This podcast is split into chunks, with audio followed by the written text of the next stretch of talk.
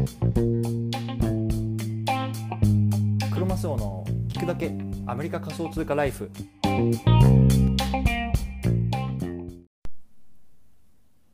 皆さんおはようございます。アメリカ西海岸在住のクロマスオです。今日は9月の19日日曜日の朝ですね。今日も聞くだけアメリカ仮想通貨ライフやっていきたいと思います。よろしくお願いします。今日は息抜き会なんですけれどもテーマは会いに来てくれた人におごられるのは恥。お金のポリシーありますか？こういうようなテーマでお話ししていきたいなと思っています。今日のリスナーさんは四六時中お金のこと考えちゃうんだよなとかお金のいい使い道ってなんだろうなとかそういうようなねところを、まあ、悩んでる方向けの内容になってるかなと思います。うん、まあ、最初ね結論なんですけれどもまずね、えっと、昨日のツイートを読み上げたいと思います。僕のお金のポリシーなんですが来訪者にお財布を広げさせるのは悪なんです。貴重な時間を割いて会いに来てくれてる上にお金まで出させてしまうのは罪悪感を感じてしまう。今回の LA 旅行ではわざわざ貴重な有給を使ってアメリカに来てくれた弟に感謝。皆さんのお金のこだわりを教えて。こんなツイートをね昨日しましたで、まあ、今回話すのは、まあ、僕自身のねお金に対する考え方なんですけれどもやっぱりねお金よりも時間っていうのが何よりも大事だよねっていうところがね結論になります。うん、ということでねあのここから内容を話していきたいと思うんですけれどもこの番組では仮想通貨を生活の一部にっていうのをねテーマに毎朝一つアメリカでの仮想通貨に関する情報を発信しています。仮想通貨って危ないよなギャンブルだよなそんな風にね考えてる方が少しでもねあ仮想通貨って面白いんだなって思ってくれるとねいいなと思ってます。で今日なんですけれども、まあ、仮想通貨あんまり関係なくていわゆるね、まあ、お金全般のことに対して、まあ、少し話していきたいなと思うのでよろしくお願いします。でね今日ねこの話を取り上げた背景っていうのをね、ま、簡単に説明したいお話ししたいなと思うんですけれども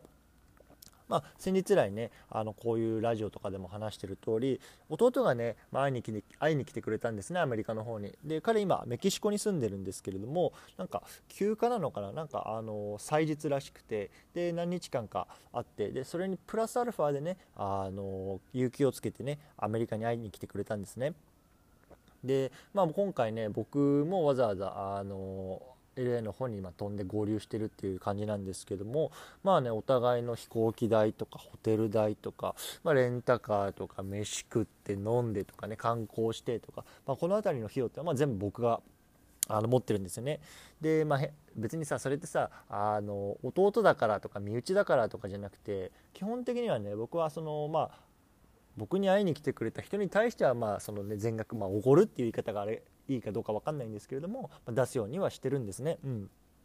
でまああのね彼にもう自分僕のねクレジットカード持たして、まあ、なんか遊び行くならこれ全部使えようみたいなね感じでこう使わせてるというような感じなんですね。うん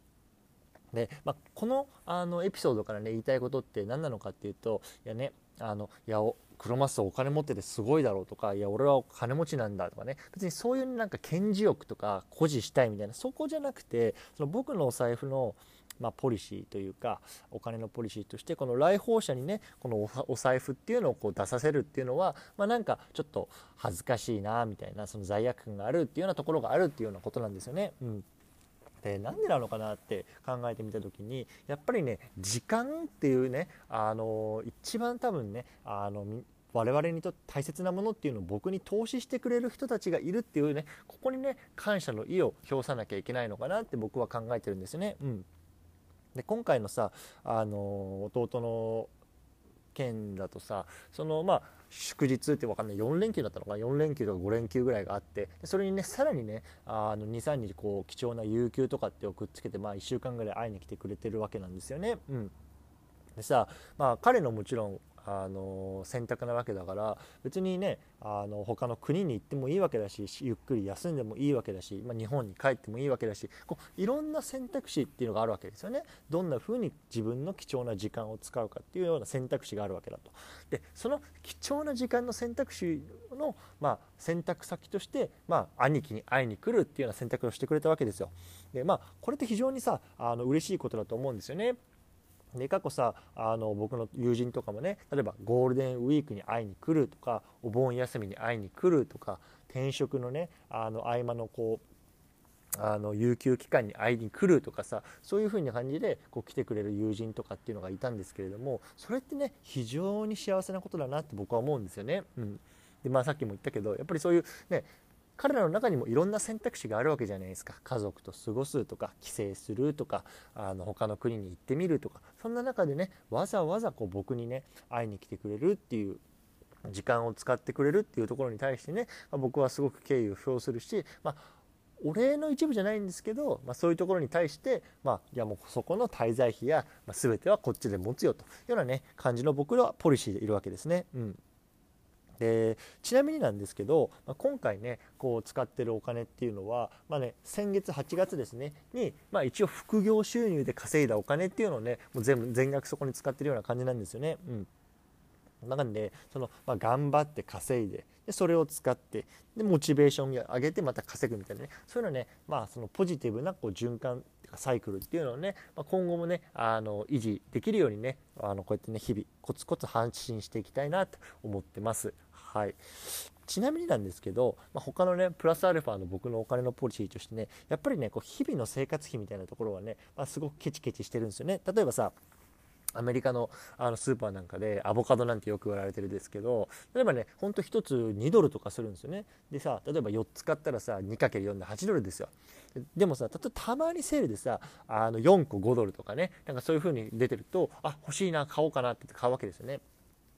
でお会計するとさそのレジの例えばおばちゃんとかさあのおじさんとかがさこうなんかそのセール品として打ち間違えセール品としてじゃなくて打ち負け打ち間違えちゃってさ例えば定価とかでねこう引いちゃう時があるんですけどそういうのねレシートで見つけるとね結構カスタマーセンターに行っていやこれちょっと引いてよとか、まあ、そういうふうにね、まあ、日々の生活費をコツコツしながらこう使う時は使うみたいなそういうのはねちょっとメリハリをつけてるっていうのがね、まあ、僕のお金の価値観かなと思いましたと